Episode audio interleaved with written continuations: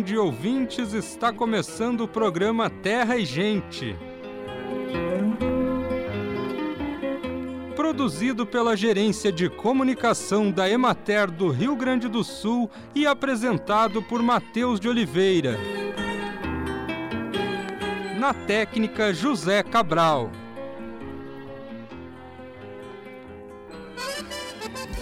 A cenoura é uma hortaliça de elevado valor nutritivo, sendo provavelmente uma das melhores fontes de vitamina A. Também fornece cálcio, sódio e potássio. É uma raiz originária da Europa e da Ásia, pertencente à família Apiácea, assim como o coentro, o aipo ou salsão, a salsa, o funcho e a mandioquinha salsa. Na hora de comprar a cenoura, preste atenção. As raízes devem ser firmes e com cor laranja intensa, sem pigmentação verde ou roxa na parte superior. Raízes de maior valor comercial têm comprimento e diâmetro variando respectivamente entre 15 a 20 centímetros e 3 a 4 centímetros. Entretanto, raízes menores são mais macias e mais saborosas. Raízes muito grossas têm menor qualidade, pois são mais fibrosas e menos saborosas. Pequenas tortuosidades não prejudicam a qualidade da raiz. A cenoura pode ser comercializada já picada ou ralada, embalada em sacos de plástico ou bandejas recobertas por filme de plástico. É fundamental que esse produto esteja exposto em gôndolas refrigeradas para garantir a sua adequada conservação pois, quando mantida em condição ambiente, murcha rapidamente e pode entrar em processo de fermentação. A mandioca, também conhecida como aipim, mandioca mansa e macaxeira, é uma raiz tuberosa que foi cultivada por várias nações indígenas na América do Sul. No Brasil colônia, foi um dos principais alimentos utilizados pelos colonos.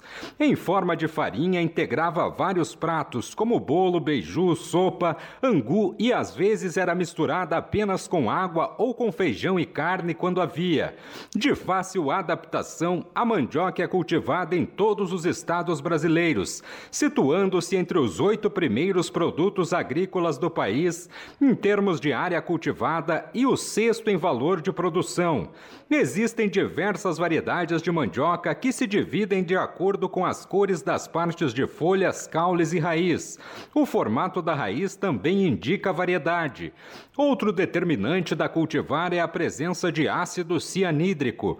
A mandioca brava, por exemplo, contém alta quantidade de ácido cianídrico, que é venenoso.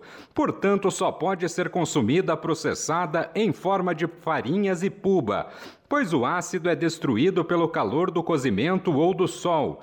A mandioca é uma das principais fontes de carboidrato. Acompanhe agora o panorama agropecuário. A última semana permaneceu com muita umidade e frio no Rio Grande do Sul. Os totais de precipitação acumulados foram elevados e oscilaram entre 70 e 100 milímetros na maioria das regiões. E em diversas localidades da metade sul superaram os 120 milímetros. Somente no extremo norte foram registrados volumes inferiores a 30 milímetros. Os próximos dias devem permanecer com pouca chuva e temperaturas amenas no estado.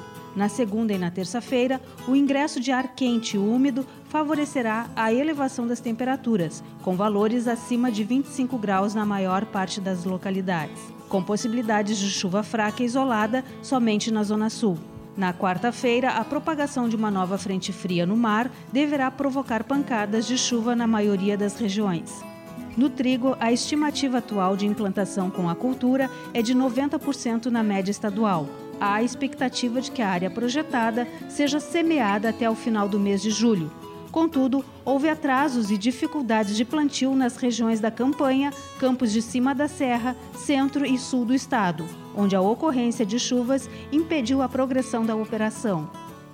Parte dos cultivos apresentam falhas de estande devido ao excesso de umidade no solo pós-semeadura. Os produtores com lavouras bem estabelecidas estão animados com o potencial produtivo e preços elevados, programando uma nova aplicação nitrogenada para a fase de alongamento.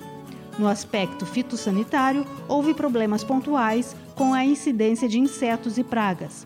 Não houve relatos de doenças, mas o clima úmido demanda atenção para o risco de ocorrência de manchas foliares, especialmente nas lavouras onde foi cultivado trigo na safra de inverno.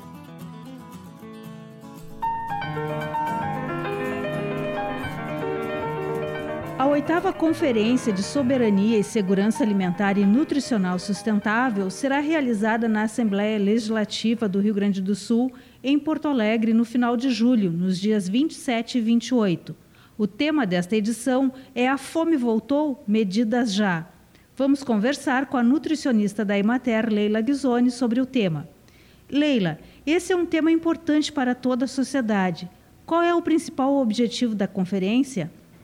Sim, este é um tema muito importante para a sociedade, principalmente nesse momento em que o Brasil retornou ao mapa da fome. Dados que foram divulgados recentemente estão muito sendo discutidos na sociedade e principalmente piorou após a pandemia do Covid-19. Então é uma temática né, é bastante importante a fome voltou, medidas já. E por isso, trazer para a discussão da conferência é um momento é, onde é discutido as necessidades da sociedade, da população, para que depois possam ser encaminhadas para o governo é, e que este possa contemplar no, no seu planejamento, né, nas ações, como ações estratégicas uh, para além das emergenciais, ações estruturantes para que se possa achar soluções aí no combate à fome. Então, o objetivo das conferências é este: levantar as demandas da sociedade para que possam ser efetivadas depois no, no planejamento, na gestão, uh, através da realização de políticas públicas. Já ocorreram diversas conferências municipais que são preparatórias para a conferência final. Como foi a mobilização nos municípios? Já ocorreram, sim, diversas conferências municipais, regionais, conferências livres, que são as etapas preparatórias, então, para a conferência uh, estadual. Nos municípios houve bastante mobilização, apesar de não ter muitos uh, conselhos municipais de segurança alimentar no estado do Rio Grande do Sul, a mobilização através de entidades da sociedade civil e mesmo apoio também com alguns gestores municipais para a chamada dessas conferências uh, foi realizado. Então, teve bastante mobilização nos municípios e ocorreram aí diversas uh, conferências municipais, territoriais, regionais e conferências livres. Até o momento, tivemos a informação de em torno de 35 conferências realizadas no estado. Quem pode participar da conferência estadual? É aberta ao público em geral? Na etapa estadual, na conferência, uh, então participarão os delegados eleitos nas conferências municipais, regionais e livres, que é quem terá direito a voto nas propostas encaminhadas no final da conferência estadual. E também, quem quiser participar, é aberto ao público em geral, como ouvintes, que poderão ter direito à voz. Uh, no entanto, o voto será somente através dos delegados eleitos, nas etapas preparatórias. As resoluções da conferência servem para o quê?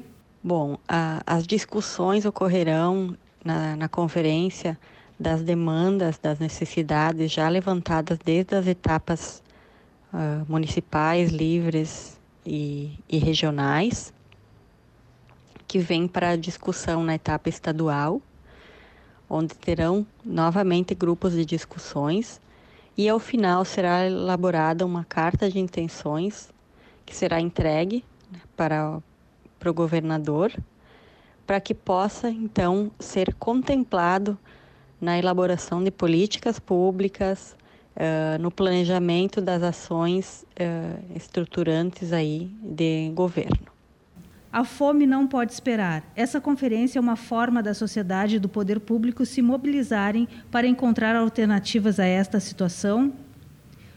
Bom, essa conferência ela é uma forma sim da sociedade e do poder público se mobilizarem para encontrar soluções para a resolução da questão da fome. A gente sabe que muitas ações estão sendo feitas nesse momento como forma emergencial para resolver essa situação da fome, mas é necessário pensar estratégias e políticas públicas estruturantes para essa questão ser resolvida também a longo prazo. Então, políticas públicas, desde o fornecimento e o acesso a uma alimentação, mas também de outros direitos sociais básicos que hum, são importantes para que as pessoas tenham esse, essa garantia de acesso a esse alimento, como, por exemplo, emprego, renda. Então, uh, diversas políticas públicas estão implicadas na questão da garantia da segurança alimentar e para resolver essas questões da fome. Por isso é importante trazer para a conferência a discussão dessas possíveis soluções, então. Pergunta 5. Como a Imater tem colaborado nesse processo? A Imater, desde sempre, vem colaborando nesses processos de conferências, não só na, na área de segurança alimentar, e ela é envolvida em todas as etapas, desde lá organização, mobilização de participação nos municípios, inclusive também né, participando como uma entidade aí que traz essa questão da produção do alimento, de alimento de qualidade e a chegada né, desse alimento uh, como acesso a todas as pessoas. Então, é uma matéria bastante envolvida nesse processo, colaborando desde a sua organização nas conferências até a questão das discussões e trazer então os pontos específicos com relação à assistência técnica, extensão rural e social, uh, prestando esse serviço à sociedade. Conversamos hoje com a nutricionista da Emater, Leila Ghisoni, sobre a oitava Conferência de Soberania e Segurança Alimentar e Nutricional Sustentável do Rio Grande do Sul que será realizada na Assembleia Legislativa do Estado nos dias 27 e 28 de julho. Raquel Aguiar, da redação da Emater.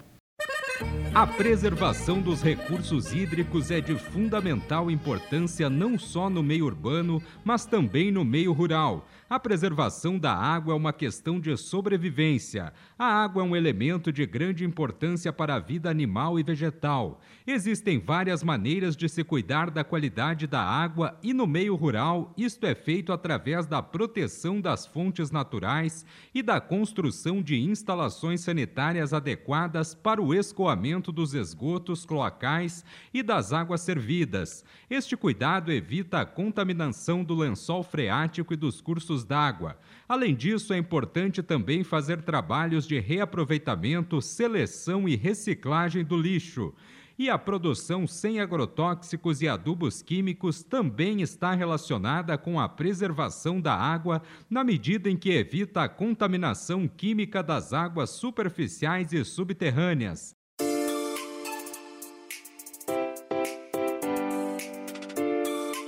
E chegou o momento de saúde e ecologia. Nenhum inseticida químico é inofensivo.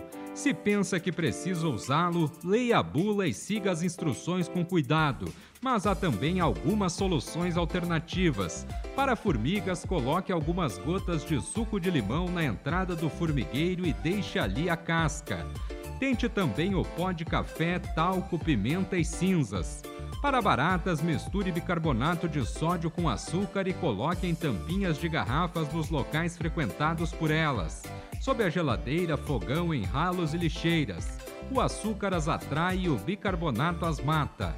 Para traças, a cânfora é tão eficiente quanto a naftalina e muito menos tóxica. As ar... Para aranhas, se forem pequenas e inofensivas, evite matá-las. Elas se alimentam de vários insetos desagradáveis. Para pulgas, o maior problema é com os animais de estimação. Lave-os com água morna e sabonete e enxugue-os. Aplique após uma solução caseira eficaz para manter as pulgas à distância. Duas colheres de sopa de alecrim fervidas em um litro de água.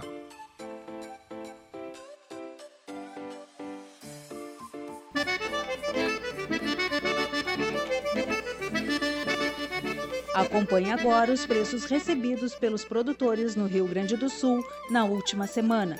Arroz em casca, saco de 50 quilos, preço mínimo R$ 69,00, preço máximo R$ 78,00.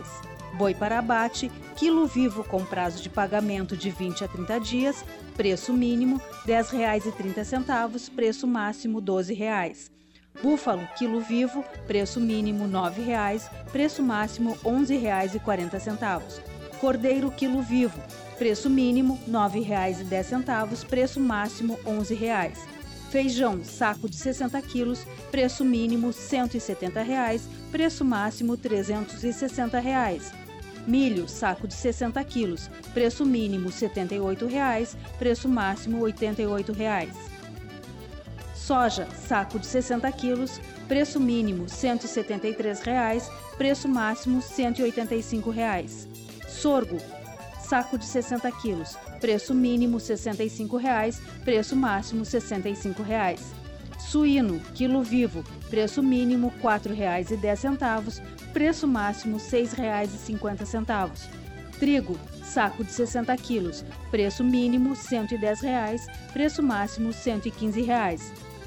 Vaca para abate, quilo vivo com prazo de pagamento de 20 a 30 dias, preço mínimo R$ 9,70, preço máximo R$ 10,50. De sabor agradável, levemente adocicado, a mandioca é uma das principais fontes de carboidrato. Também contém fibras e pequenas quantidades de proteínas e gordura. A mandioca amarela contém vitamina A, importante para a saúde da pele e dos olhos. Já as folhas da mandioca doce apresentam elevado teor de proteína, vitaminas A e C e minerais. Por ser uma cultura cujo principal produto são as raízes, o tipo de solo ideal para a mandioca deve apresentar textura variando de franco-arenosa a argilo-arenosa, possibilitando fácil crescimento das raízes, boa drenagem e facilidade de colheita. Solos argilosos não são recomendados para o cultivo da mandioca por serem mais compactos que os de textura média ou arenosa, o que dificulta o crescimento e engrossamento das raízes, além de apresentarem maior risco de encharcamento e dificultarem a colheita, principalmente se ela coincidir com a época seca. O principal critério utilizado na seleção de variedades para consumo humano é a existência de baixo teor de ácido cianídrico nas raízes. Características como tempo de cozimento das raízes, palatabilidade e ausência de fibras na massa cozida e resistência à deterioração após a colheita também devem ser considerados.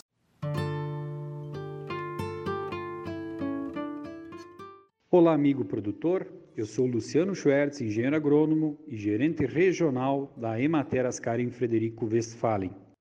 Estou aqui hoje para falar sobre o vazio sanitário da cultura da soja, uma importante ferramenta sanitária e que foi regulamentada a partir da portaria SDA número 516, publicada no dia 1 de fevereiro de 2022 e estabelece o período de vazio sanitário para a cultura da soja a nível nacional. Para o Rio Grande do Sul, a partir do dia 13 de julho até o dia 10 de outubro, não se pode plantar nem manter vivas plantas da oleaginosa em qualquer fase de desenvolvimento. E esta medida fitossanitária, ela tem como objetivo implementar o Programa Nacional de Controle da Ferrugem Asiática da Soja assim podendo reduzir as aplicações de fungicidas e até mesmo evitar a resistência do fungo às moléculas químicas. Por isso, fique atento. Esta medida também vale para plantas voluntárias, as chamadas plantas guachas, e já está em vigência desde o dia 13 de julho até o dia 10 de outubro de 2022 para que você possa estar contribuindo e fazendo com que tenhamos aí uma pressão menor de doenças relacionadas à ferrugem asiática nas lavouras de soja. Esta medida fitossanitária é muito importante. Para maiores esclarecimentos, procure as equipes da Emater do seu município, que estão aí à disposição para orientar e acompanhar no processo de produção.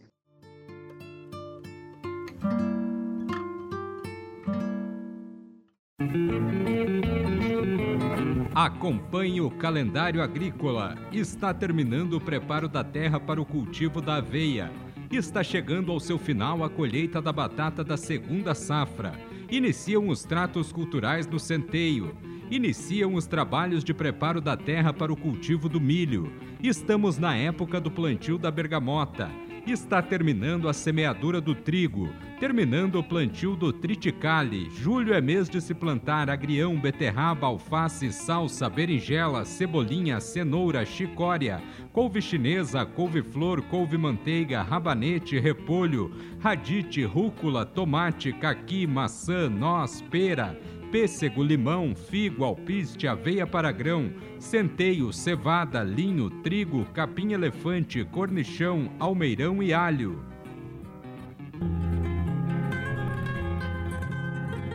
Água é vida e infelizmente a água está ameaçada e por isso mesmo a vida está em perigo.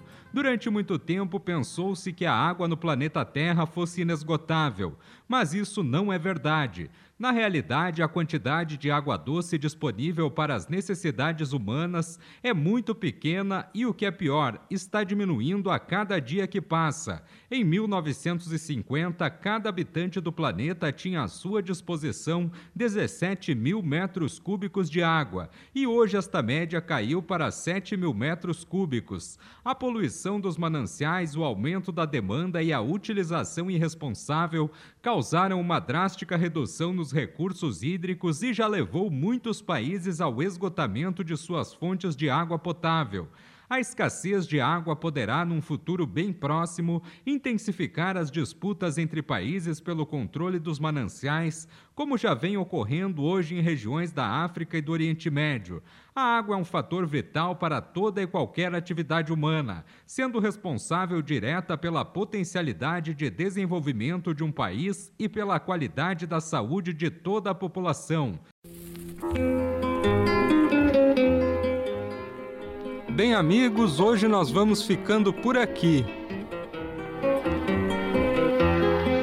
Esperamos por vocês na próxima semana com mais um programa Terra e Gente.